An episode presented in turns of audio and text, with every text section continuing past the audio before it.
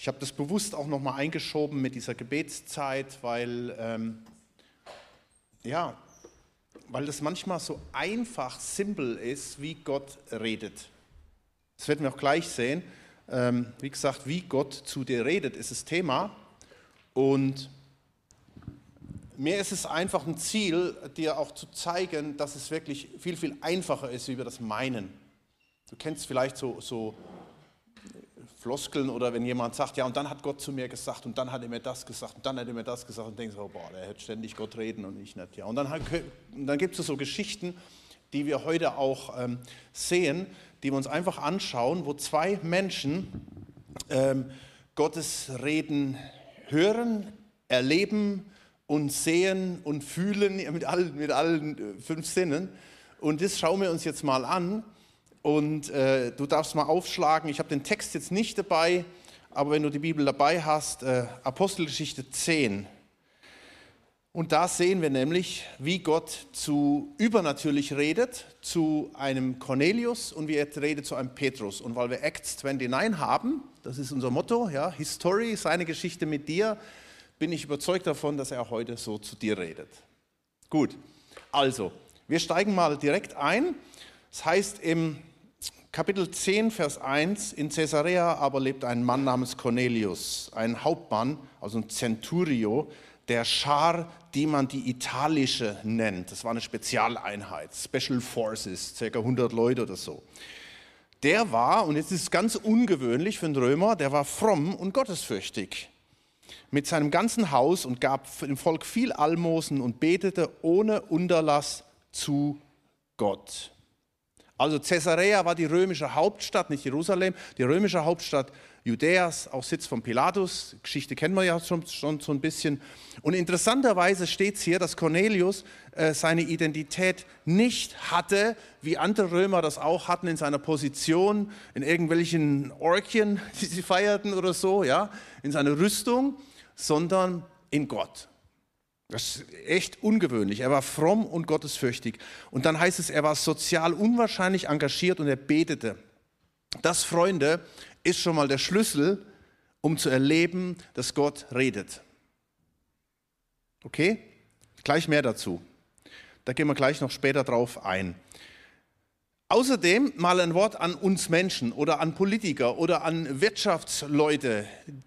Das hier würden wir alle so leben, würden unsere Politiker alle so leben, wie dieser Cornelius gelebt hat, dann wäre unsere Gesellschaft gesund. Dann würden wir jetzt nicht bangen um den Zerfall des Wohlstands und der Moral. Das ist echt ein Schlüssel für ein erfolgreiches Leben, was wir hier beim Cornelius sehen. Okay, jetzt könntest du sagen, als guter Christ, ja, und trotzdem war er nur ein Römer und trotzdem war er nur ein Heide und er war nur religiös und seine Taten, die haben ihn auch nicht in den Himmel gebracht, oder? Aber wisst ihr, und das ist schon Trugschluss, Gott sieht das Herz an. Gott sieht das Herz an. Und wir können manchmal nicht durchblicken, was in einem Herz, im Herz eines Menschen ist. Ja? Ich musste so denken, als Christian Lindner gestern auf äh, ich wollte gerade sagen Hawaii, ne, wo hat er geheiratet? Sylt, glaube ich, ja. Und, äh, und hat sich da trauen lassen und die ganze, alles schrieb, ey, wie kann der sich trauen lassen, der ist aus der Kirche ausgetreten und so, wie geht das überhaupt, ist doch nur fromme, frommes, äh, äh, fromme Heuchelei. Hey, kennen wir sein Herz? Kennen wir sein Herz? Ich glaube, der Scholz war sogar da auf der Trauung, oder? Who knows? Wer weiß, wie Gott da wirkt, wie Gott da handelt und redet. Okay, aber ich glaube, beim Cornelius war nämlich das Motto nicht, ich tue das, darum bin ich ein guter Mensch, sondern ich tue das, weil ich ein guter Mensch sein will, ja, Komma, es aber trotzdem nicht bin und darum suche ich Gott. In Apostelgeschichte 11, Vers 14 später sagt er selbst, dass Gott ihn genau darum retten wollte, ja, weil er dieses Herz hatte. Interessant. Und ich glaube, das sagt Gott auch zu uns, zu uns Menschen, zu, zu, uns hier am Livestream, egal wo. Jeremia 29, Vers 14. Wer mich von ganzem Herzen sucht, der wird mich finden. Und Gott hat tausend Möglichkeiten, sich finden zu lassen. Und bei ihm ist das ganz spektakulär. Ja, da heißt es in Vers 3, der sah um die neunte Stunde des Tages, also 15 Uhr, 3 Uhr nachmittags, vielleicht bei Mittagsschlaf, keine Ahnung, sah er in einem Gesicht, in einer, in einer Vision, in einem Traum deutlich einen Engel Gottes zu ihm hereinkommen, der zu ihm spricht, Cornelius. Er überblickte ihn an und erschrak und sprach, was ist Herr? Also ich finde es schon so irgendwie, der sagt jetzt nicht, was ist denn das jetzt hier, sondern was ist Herr? Also er, er weiß irgendwie, er betet, er rechnet damit, dass Gott da ist und er sagt, was ist Herr? Er sagt nicht, was habe ich hier, Halluzination und was ist denn das jetzt eigentlich? Ich finde es schon ganz interessant. Er sprach zu ihm, der Engel, deine Gebete und deine Almosen sind hinaufgekommen vor Gott, sodass er ihrer gedacht hat. Warum? Weil das Herz dabei war. Ja? Schon krass. Jeder Mensch kann beten, kann Gott suchen und dieser große, allmächtige Gott hört. Vers 5. Und nun sende Männer nach Joppe, also wieder das heutige Jaffa, das ist die Altstadt direkt neben dem modernen Tel Aviv heute. Nun sende äh, Männer nach Joppe und lass Simon holen mit dem Namen Petrus. Dieser ist zu Gast bei einem Gerber, Simon, dessen Haus am Meer liegt, und der wird dir sagen, was du tun sollst. Keine Ahnung, was Cornelius dachte. Vielleicht, oha, ein Jude? Ich soll zu einem Jude. Und der Jude ist bei einem, bei einem Gerber. Ich meine, Gerber, das waren die mit diesen, mit diesen Tierkadavern. Ja? Also richtig unreines Zeugs. Und er kannte das Judentum so gut, dass er wusste, man irgendwie, was passt da nicht. Ja? Dass dieser Simon, also dass der bei so einem unreinen Gerber ist, mitten in den Tiergadavern darum. Auf jeden Fall, er schickt los. Ja? Als nun der Engel, Vers 7, der mit Cornelius Rede hinweggegangen war, rief er zwei seiner Hausknechte und einen gottesfürchtigen Kriegsknecht, von denen die stets um ihn waren, und erzählte ihnen alles und sandte sie nach Joppe. Also er, er lässt da voll raus, ja. Und er sucht sich gerade Leute aus, er sucht sich einen gottesfürchtigen Mitknecht, also Leute, die um ihn rum waren, die anderen hätten ihn sowieso für bekloppt gehalten, ja. Und er schickt sie los, um zu diesem Simon zu gehen. Das ist das, die erste Story, die wir hier sehen. Also Gott redet übernatürlich zu einem, wenn man so will sagen, zu einem Heiden. Ja? Und jetzt kommen wir zur zweiten Story. Gott redet zu einem Juden so einem Christen. Das ist der Petrus. Und das tut er ganz spektakulär auch wieder. Und ich glaube, mal da einflechten zu können, das fand ich so gut, was der Matthias Nagel damals gesagt hat. Er sagte, ja, wir fragen manchmal so bei der Berufung, wir suchen so das spektakuläre Reden Gottes. Und manchmal redet er ganz natürlich und manchmal redet er spektakulär. Und er sagte, manchmal ist es so, je größer, je komplizierter, je, je ähm, krasser der Weg ist, den Gott mich führt, umso deutlicher redet er, damit ich ja nachher auch daran festhalten kann. Ja? Und das merkt man ein bisschen beim Petrus, weil er, was er nämlich den Petrus hier sagt, ist so ungewöhnlich. Der Petrus war voll auf Juden fixiert, ja, hier, die kriegen das Evangelium und so weiter. Und hier passiert was Spektakuläres. Hier geht das Evangelium als erstes Mal zu Heiden, zu dem Römer. Und hier braucht Petrus, ich sag mal so, eine extra Einladung. Ja? Und deswegen heißt es hier jetzt im Text, am folgenden Tag, also hier ist jetzt schon Cornelius, Cornelius Leute sind schon unterwegs, ja. Am folgenden Tag aber, als jene auf dem Weg waren und sich der Stadt näherten, stieg Petrus auf das Dach, um zu beten. Etwa um die sechste Stunde. Da wurde er sehr hungrig und wollte essen. Also Petrus nimmt sich raus, mitten am Tag. Also es war nicht so ein Dach wie hier, sondern es waren Flachdächer. Die hatten meistens auch nochmal so so einen Schattenbereich. Er nimmt sich einfach raus, 12 Uhr mittags, Noontime, Zeit zum Essen und äh, er geht raus. Und es ist auch ein Geheimnis, ja, auch das schon, Stimme Gottes hören. Es ist wichtig, dass wir uns rausnehmen. Vielleicht das mal als kleiner Tipp nebenbei. Wie gesagt, wir schauen uns das nachher noch im Detail an. Ja, und er hatte Hunger. Ich finde es so, so banal. Ja. Petrus hatte Hunger. Und er war nicht nur hungrig, sondern sehr hungrig. Und er war nicht nur sehr hungrig, sondern er wollte jetzt essen. Ja, und wir werden gleich sehen, wie Gott dieses Hungergefühl gebraucht, auch nochmal zu ihm zu reden. Okay, das heißt hier, während man aber etwas zubereitet, kam eine Verzückung über ihn. Und er sah den Himmel, das erklären wir gleich noch das Wort, und er sah den Himmel geöffnet und ein Gefäß zu ihm herabkommen. Jetzt wird es ganz, ganz wirr, echt. Ein Gefäß zu ihm herabkommen, wie ein großes, leinernes Tuch, das an vier Ecken gebunden war und auf der Erde niedergelassen wurde. Darin waren alle möglichen vierfüßigen Tiere der Erde, die Raubtiere und kriechende Tiere und die Vögel des Himmels. Und eine Stimme, also wenn das nicht schon reicht, ja, äh, und eine Stimme sprach zu ihm, steh auf, Petrus, schlachte und iss. Ja, also lauter unreines Viehzeugs. Ja, und der Petrus denkt, wo bin ich denn hier gelandet? Und genauso antwortet er auch und sagt, äh, keineswegs, Herr, denn ich habe noch nie etwas Gemeines oder Unreines gegessen. Und eine Stimme sprach wiederum zum zweiten Mal zu ihm, was Gott gereinigt hat, das halte du nicht für gemein.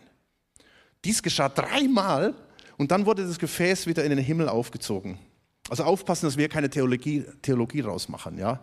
Also es geht jetzt nicht darum, dass du ein, ein Schwein einem Vegetarier vor die Nase stellst und sagst, schlachte und iss. Steht in der Bibel. Okay? Das hat hiermit nichts zu tun. Das, tatsächlich wurde das schon oft als Begründung genommen, aber das hat wirklich nichts damit zu tun. Hier geht es eigentlich um ganz was anderes. Hier geht es nicht um Essen, sondern hier geht es um etwas Unreines, was Petrus für unrein empfindet. Und Gott will ihm sagen, hey, nicht alles, was du unrein ansiehst, ist unrein. Zum Beispiel die unreinen Heiden. Die unreinen Heiden sind genauso unrein, lieber Petrus, wie du. Denn wir sind alle unrein. Und wir brauchen alle. Und auch diese in deinen Augen dreckigen Heiden brauchen Jesus. Okay?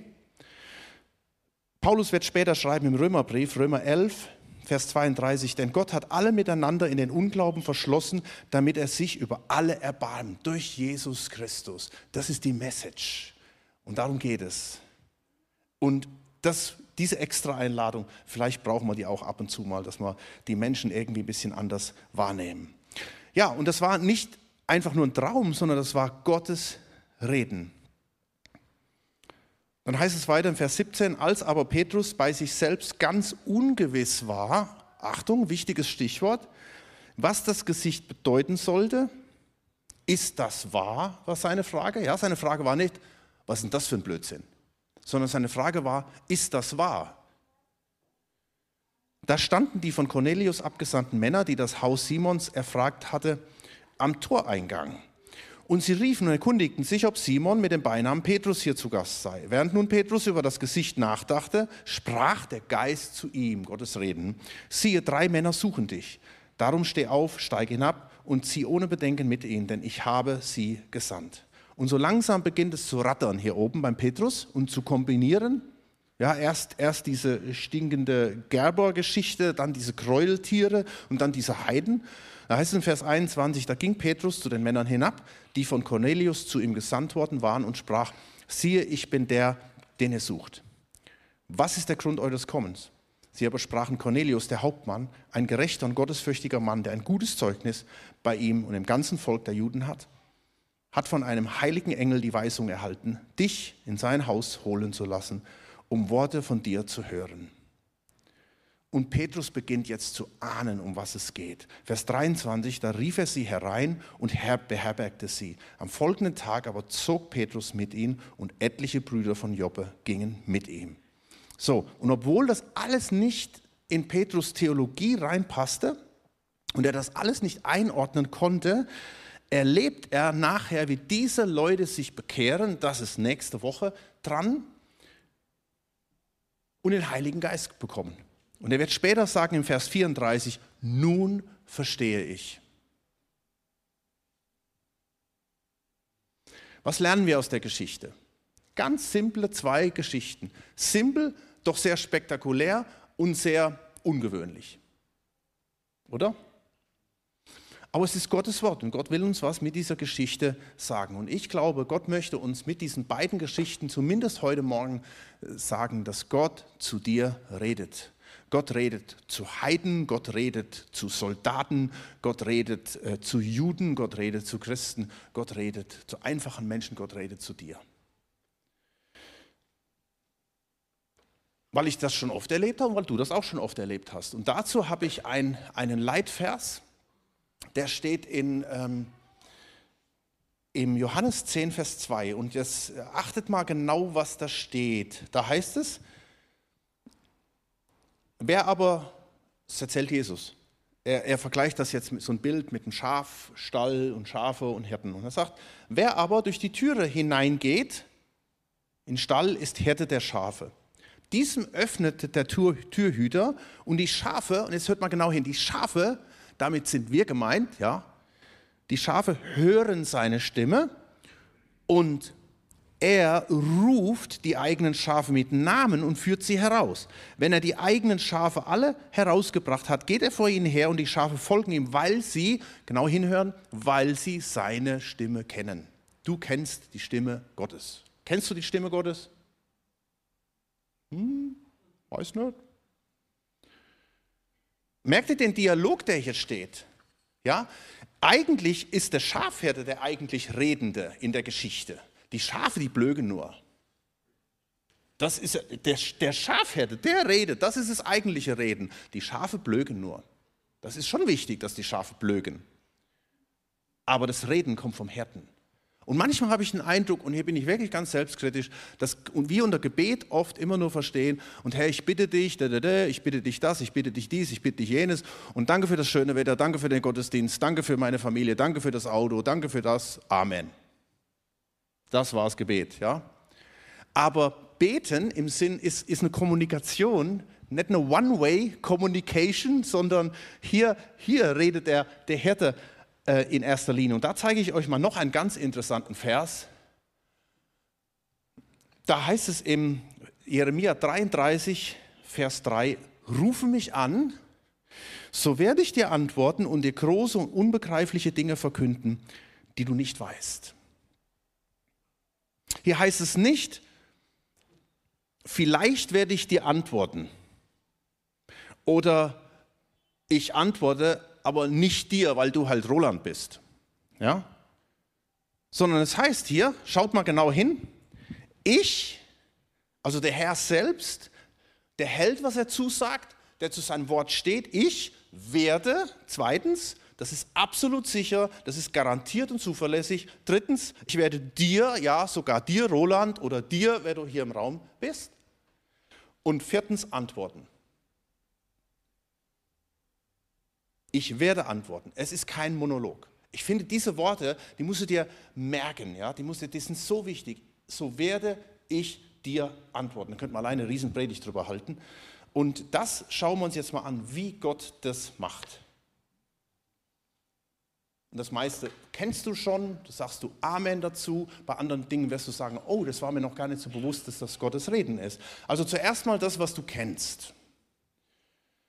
Wenn du Christ bist, dann ist das erste Reden, was du erlebt hast durch dein Leben. Jetzt lass mal ganz schnell dein Leben zurück so reflektieren, was da alles passiert ist. Hier angefangen in deiner Erziehung, wie du aufgewachsen bist, was du mitbekommen hast, was du aufgenommen hast. Die Bekehrung zu Jesus, hey, das war so ein krasses Reden Gottes. Gott hat dir gezeigt, du bist ein Sünder, du brauchst Vergebung. Komm zu mir, komm zu mir, ich will dich annehmen. Und da ist was passiert in deinem Leben. Das war Reden Gottes. Dann kam die Buße, dann kam die Fülle, dann kam alles Mögliche. Und wenn du jetzt mal überlegst, und das ist wirklich auch wichtig, dich rauszunehmen, zu sagen, was ist passiert letzte Woche, wo habe ich vielleicht Gottes Reden gehört?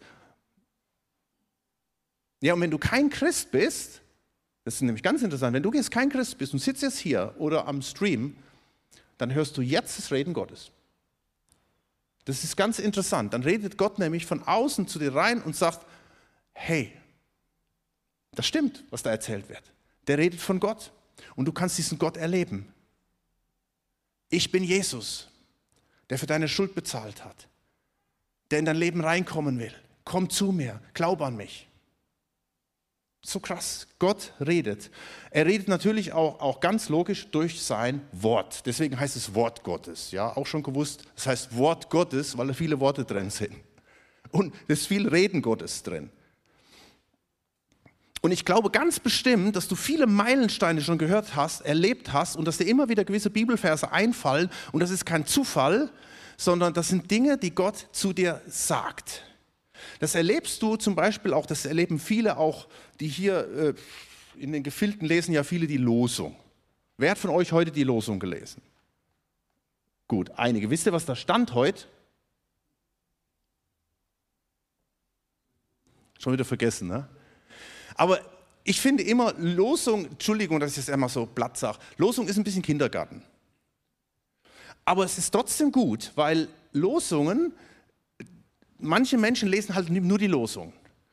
Und sie nehmen das ganz ernst und es ist auch gut, weil da steht, da steht zum Beispiel heute in der Losung, siehe, wie der Ton in des Töpfers Hand, so seid auch ihr in meiner Hand. Und ich bin überzeugt davon, dass tausende Menschen heute Morgen diesen Satz auch gelesen haben und haben darüber nachgedacht und haben Gottes Stimme gehört. Sich bildlich vorgestellt, was passiert denn jetzt überhaupt? Das ist Reden Gottes. Ich sage deshalb Kindergarten, das ist viel zu wenig. Die Bibel ist so fett, so dick. Manche Leute lesen nur die Losung. Und hier, das ist das ganze fette Buch mit vielen Worten von Gott. Und da redet Gott in unser Leben herein. Und wenn wir davon, heute ist das ein bisschen auch modern geworden, dass man sagt, oh, Stimme Gottes hören und so gibt es viele Seminare. Aber ich sage dir eins, wenn du die Bibel nicht kennst, erwarte nicht, dass Gott nochmal außerdem irgendwie anders redet. Gott hat uns die Bibel gegeben als primäre Offenbarungsquelle und wir müssen die Bibel kennen. Wir müssen Gottes Wort kennen. Wieder zurück Back to the roots. Lies die Bibel durch. Lies sie wenigstens einmal in deinem Leben ganz durch. Und erlebe, wie Gott redet. Gott redet aber auch durch andere Menschen. Und darum ist Gemeinde so wichtig. Leute, darum ist Gemeinde so wichtig, weil äh, das kannst du nicht am Livestream. Hey, seid gesegnet am Livestream. Das ist echt schön, dass ihr mit dabei seid, ja. Aber dieses Reden Gottes erlebst du halt eben, und das ist, das ist wichtig, darum ist Gemeinde so wichtig. Hier kommen Menschen zusammen, wir hatten gestern Mitarbeiterfest gehabt, ja, und da hockst du miteinander und tauschst dich über irgendwas aus, und das ist irgendwas vielleicht völlig Banales, und du denkst nachher drüber nach, dachtest, oh, das war interessant, das habe ich so noch überhaupt nicht gesehen, weil Gott versucht ja mit uns zu kommunizieren, und der leichteste Weg für ihn ist oftmals durch deinen Bruder, durch deine Schwester um dich herum, durch Menschen, die auch einen Heiligen Geist haben, und die sagen irgendwas, irgendwas und reden zu dir. Und das ist ein ganz wichtiger Part, wie Gott redet. Deswegen ist Gemeinde, Gemeinschaft so extrem wichtig. Oder ein Hauskreis oder sonst was, wo du mit Menschen zusammenkommst. Oder eben durch den Lobpreis. Ich hatte eben den Eindruck, wo wir diesen Satz gesungen haben, dunkel um dunkel weicht deinem Licht, dass hier Leute drin waren, die das so persönlich berührt haben, die plötzlich dieses Dunkel gesehen haben und das Dunkel gesehen haben und plötzlich das Licht gesehen haben. Dass Gott zu dir sagt, hey, vertrau mir. Ich bin das Licht. Und diese Dunkelheit muss weichen.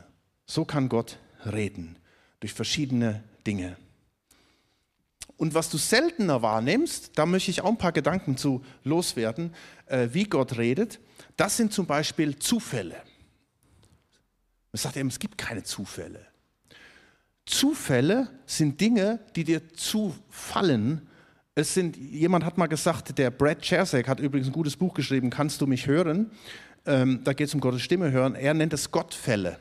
Zufälle sind Gottfälle. Ähm, Im Englischen heißt es, wenn es heißt im Deutschen, es begab sich, steht im Englischen, it came to exist, oder da steht eigentlich in der Wortbedeutung, it came to exist. Ja, es ist in die Existenz gekommen. Also wenn Dinge passieren, tatsächlich gibt es bei Gott keine Zufälle. Und es ist ganz wichtig, Dinge zu erleben. Das können negative Dinge sein, das können positive Dinge sein. Jetzt lebe ich ganz bewusst und so redet Gott. Und jetzt ist es wichtig, dass du immer wieder darauf achtest, was geht hier ab, was passiert hier, was habe ich jetzt gerade erlebt, warum ist dieses oder jenes passiert. Mach dir mal Mühe und schreib zufällige Begegnungen auf, die etwas Entscheidendes ausgelöst haben. Da hat dir jemand ein Buch in die Hand gedrückt.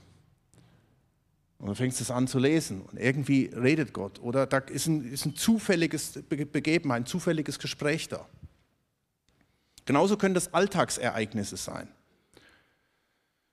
Jesus hat ganz, ganz viel in Gleichnissen geredet, oder? Und diese Gleichnisse, die waren oft sowas von banal. Ist euch das schon mal aufgefallen? Ja, er redet von Schafe im Stall, von verlorenen Münzen und von Sauerteig und vom Samen, der auf den Weg fällt. Völlig banales Zeugs. Würdest du heute sagen, wenn Prediger so Beispiele erzählt, hey, kannst du nicht mal ein bisschen Beispiele erzählen, die ein bisschen, ein bisschen besser sind? Ja?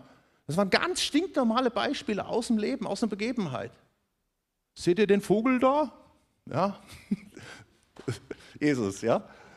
Ähm, aber so starke Lektionen drin. Und Gott zeigt uns durch solche Begebenheiten, es ist nur wichtig, dass wir anfangen, unsere Augen und Ohren aufzumachen. Und ganz interessant, ich saß in der S-Bahn und hatte gerade meine Unterlagen, man kann das ja auch schön machen in der S-Bahn, Laptop aufklappen und dann, und ich war gerade an diesem Gedanken da, lauf aus, lauf aus der Bahn raus, ja, Stadtmitte, gehe da durch und guck nach links und sehe eine Infotafel.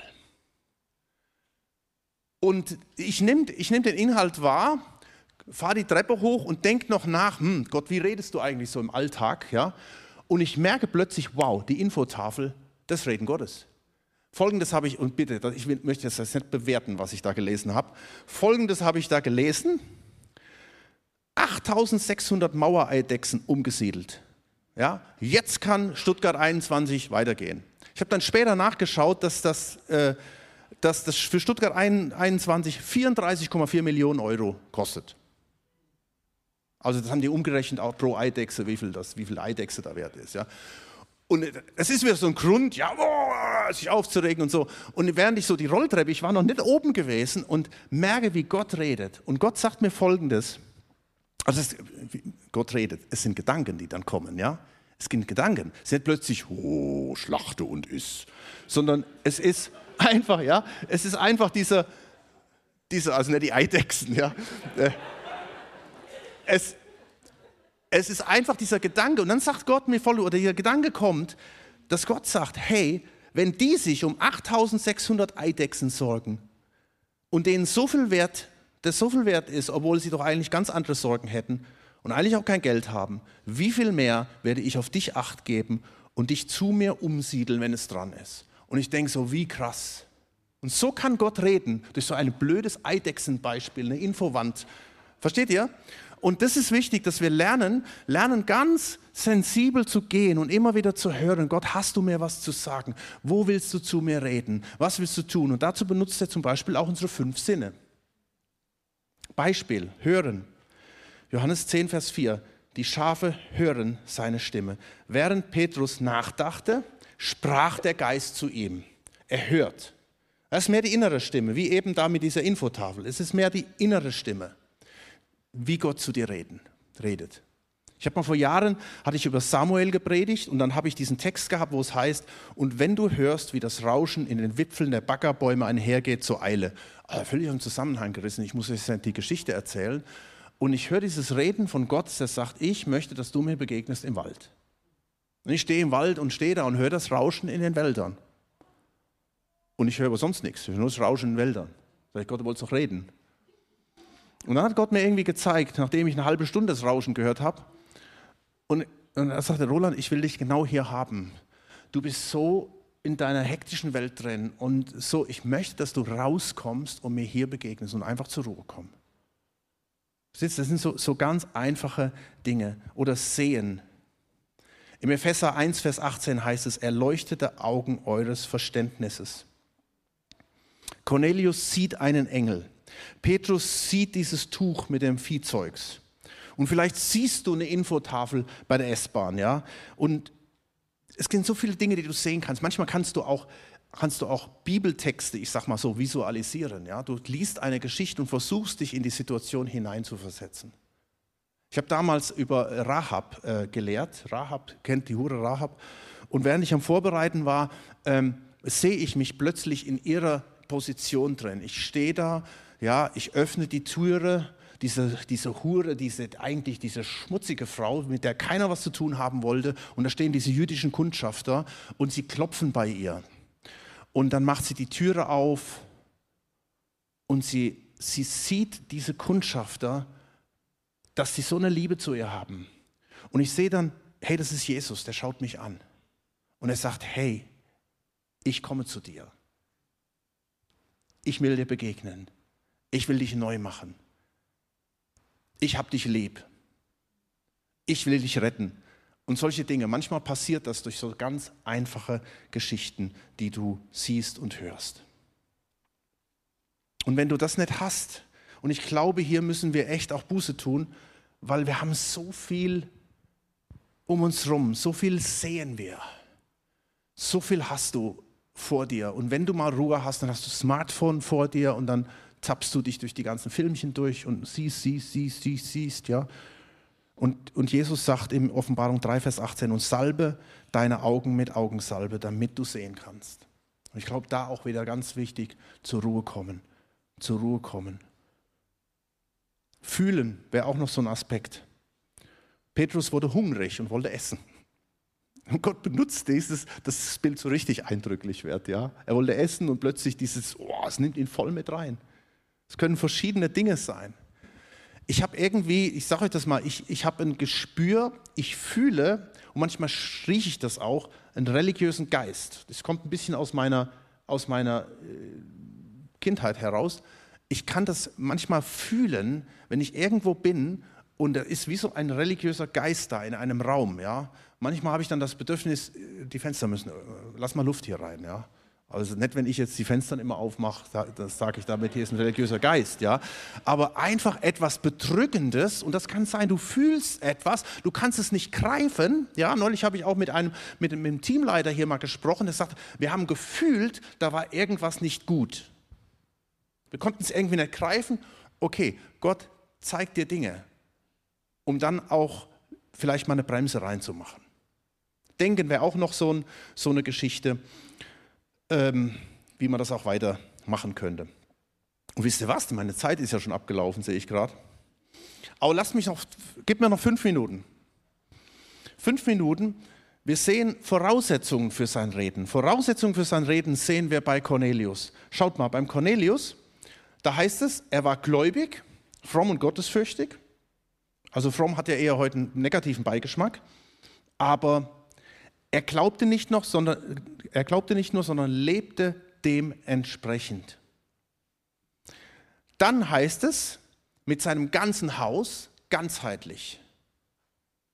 Er lebte nicht selektiv, er lebte nicht Christsein Teilzeit, sondern er beeinflusste die Menschen um sich herum. Sein Haus durch seinen Beruf als römischer Centurio, es war brutal schwer, Gott hat uns eingesetzt als ganze Persönlichkeit. Und wenn du irgendwo Kompromiss, Kompromiss machst, Compromising, Kompromisse eingehst, kannst du nicht erwarten, dass Gott redet. Das muss erst weg.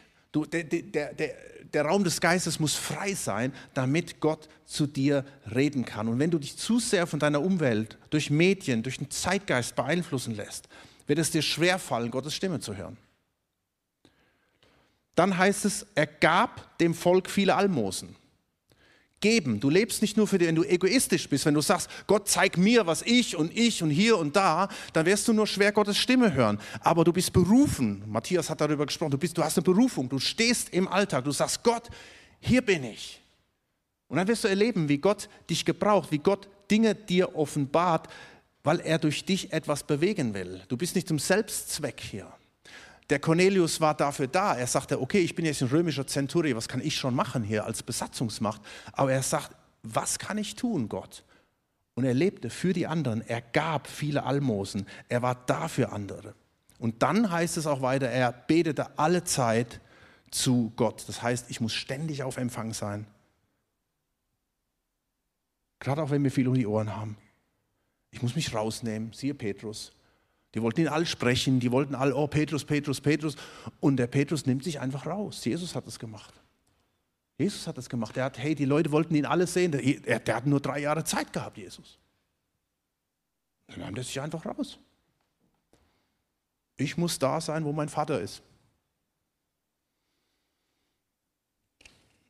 Und Leute, lasst uns einfach offen sein. Lasst uns offen sein für Gottes Reden. Und da möchte ich zum Schluss nur dieses Wort nochmal ansprechen. Hier heißt es, Petrus gerät in Verzückung. Das Wort Verzückung hier heißt, im Englischen steht hier Trance. Und im Griechischen steht das Wort Ekstas. Also, wo wir das Wort Ekstase von ableiten und du sagst, uh, hat nichts mit zu tun. Und das ist, denke ich, ein bisschen unser Problem, dass wir so oft so verstandesgesteuert sind als Christen. Wir beurteilen, was Gott sagen kann und was nicht. Wir legen das Wort Gottes so aus, wie wir es wollen. Ich glaube, ganz entscheidend ist wichtig, ich lege euch mal die Definition zu und dann könnt ihr schon mal nach vorne kommen. Dann die Definition für, für dieses Wort Ekstasis, was hier steht, heißt, es steht im Strong Dictionary, sein Geist ist von allen umgebenden Gegenständen abgezogen und ganz auf göttliche Dinge fixiert, dass er nichts sieht als die darin liegenden Formen und Bildern und glaubt, mit seinen körperlichen Augen und Ohren Realitäten wahrzunehmen, die ihm von Gott gezeigt werden. Natürlich prüfen wir alles im Wort Gottes. Aber es ist so entscheidend wichtig, dass wir uns öffnen und es erlauben, dass Gott übernatürlich handeln kann, übernatürlich reden kann, übernatürlich wirken kann dass wir unsere Augen und Ohren aufmachen durch banale Dinge, die passieren. Banale Sachen, wo Gott redet, wo Dinge passieren. Und ich frage immer wieder, ich sage dann nicht, Achtung, bitte sag nicht die Frage, ist das Blödsinn, was ich da gerade gesehen habe? Das ist schon in der Frage, liegt schon die Antwort, ja, es ist Blödsinn. Sondern frag Gott, ist es wahr? Ist es wahr, was du da hörst? Und dann prüfen wir das. Dann hast du wiederum Menschen um dich herum, du hast das Wort Gottes, du hast einen Heiligen Geist. Uns aber hat es Gott offenbart durch seinen Geist, denn der Geist erforscht alles, auch die Tiefen Gottes. Lass uns aufstehen.